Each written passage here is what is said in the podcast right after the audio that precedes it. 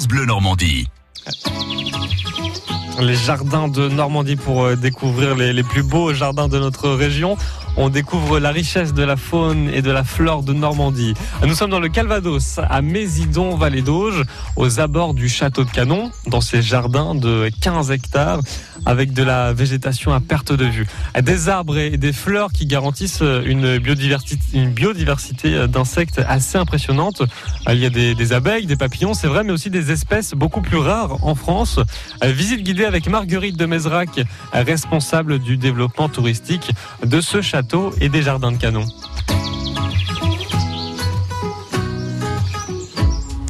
Alors ici, on est dans l'allée qui euh, mène du temple au kiosque chinois et en effet, ah oui.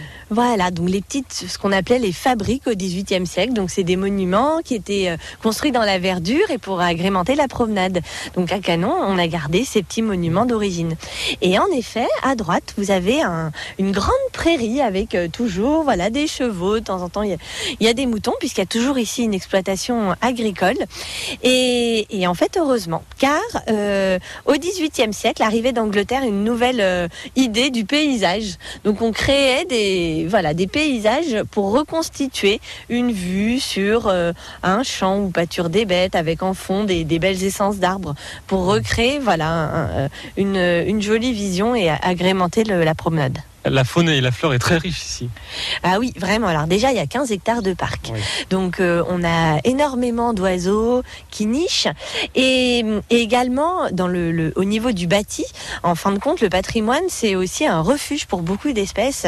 Et on s'est aperçu justement récemment, avec le groupe Mammalogique Normand, qu'on avait euh, énormément d'espèces de, de chauves-souris. Ah oui. ah oui. oui, oui, On va même signer une convention, car euh, on a trois des, des, espèces les plus rares en France.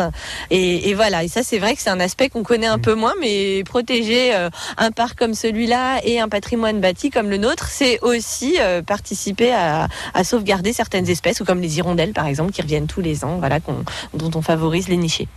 C'est un bel endroit, il y a le, au loin le, le château, là il y, a, il y a une petite mare on parle du, du miroir d'eau. Donc c'est une pièce d'eau qui a été créée de façon à pouvoir refléter le château, qui pourtant est, est bien plus loin. Et en effet, vous voyez, euh, là il n'y a pas de vent, donc euh, la, la, surface de l'eau est bien en étal et on voit le, le château se refléter. Super joli. Quand est-ce que ça a été créé ça? Au XVIIIe siècle. Alors là, la pièce d'eau, c'est un des éléments les plus anciens du parc, donc euh, 1720 à peu près. Elle a été creusée à cet endroit-là. C'est l'argile naturelle du sol qui retient l'eau et c'est l'eau de source qui jaillit un petit peu plus loin qui permet d'alimenter la pièce d'eau. Et ça, c'est vraiment une des richesses de Canon.